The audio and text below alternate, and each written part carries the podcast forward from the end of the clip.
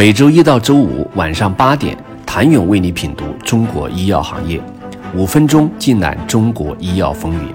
喜马拉雅的听众朋友们，你们好，我是医药经理人、出品人谭勇。如果在早期阶段把同样的分子给到两家制药公司，他们会不会取得同样的成功？英国医药咨询公司 IDA Pharma 的答案是不会。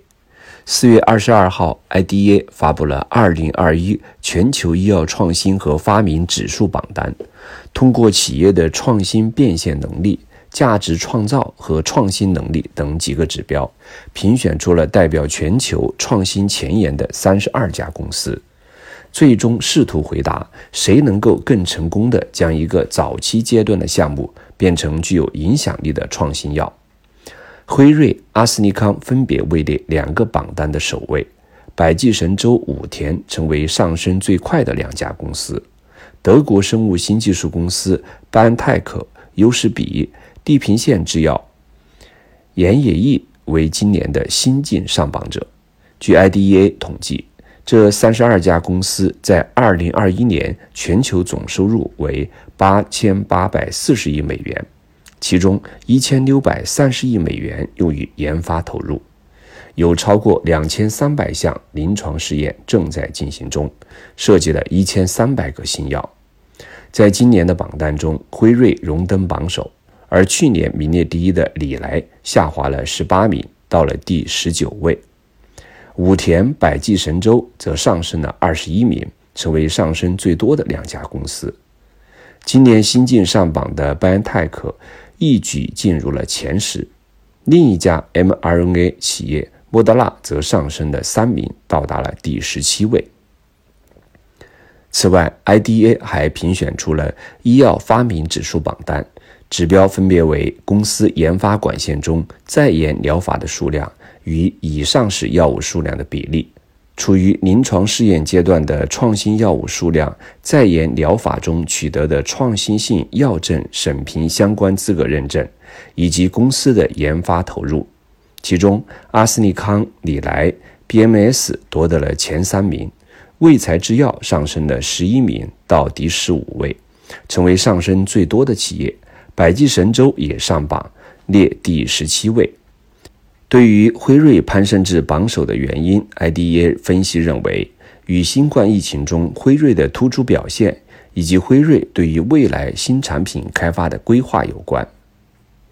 二零二一年，辉瑞的全球总收入为八百一十二亿美元，其中的百分之四十五及三百六十七亿美元来自于与班泰克合作的新冠疫苗。此外，其新冠口服药的销售额也有望达到二百二十亿美元。IDA 总裁把这种表现形容为“当海浪来临时，辉瑞就在水里”。辉瑞在疫情前就与拜恩泰克进行 mRNA 领域的合作，他们能够迅速向新冠疫苗，是一种创新敏捷的思维方式与生物技术互动的能力。这也离不开辉瑞强大的临床生产制造、商业化与分销的能力。阿斯利康在医药创新指数中位列第二，在医药发明指数是中位列第一。Idea 形容其为再上层楼。阿斯利康常年上榜，2022年的榜单中，阿斯利康又分别上升了六名和五名。2021年，阿斯利康销售为365亿美元，较上一年增长了百分之四十。阿斯利康产品中销售表现最好的药物是泰瑞莎，全年销售额五十亿美元，而其首席执行官预测，二零二二年阿斯利康的销售额将在癌症、肾病以及罕见病药物的推动下实现更大的增长。在研发上，阿斯利康拥有一百七十七个活跃研发项目，其中包括十五个处于后期开发阶段的新分子。这些产品涵盖了大量的肿瘤及罕见病药物管线。近年来，武田发展迅猛，其2021年收入315.5亿美元。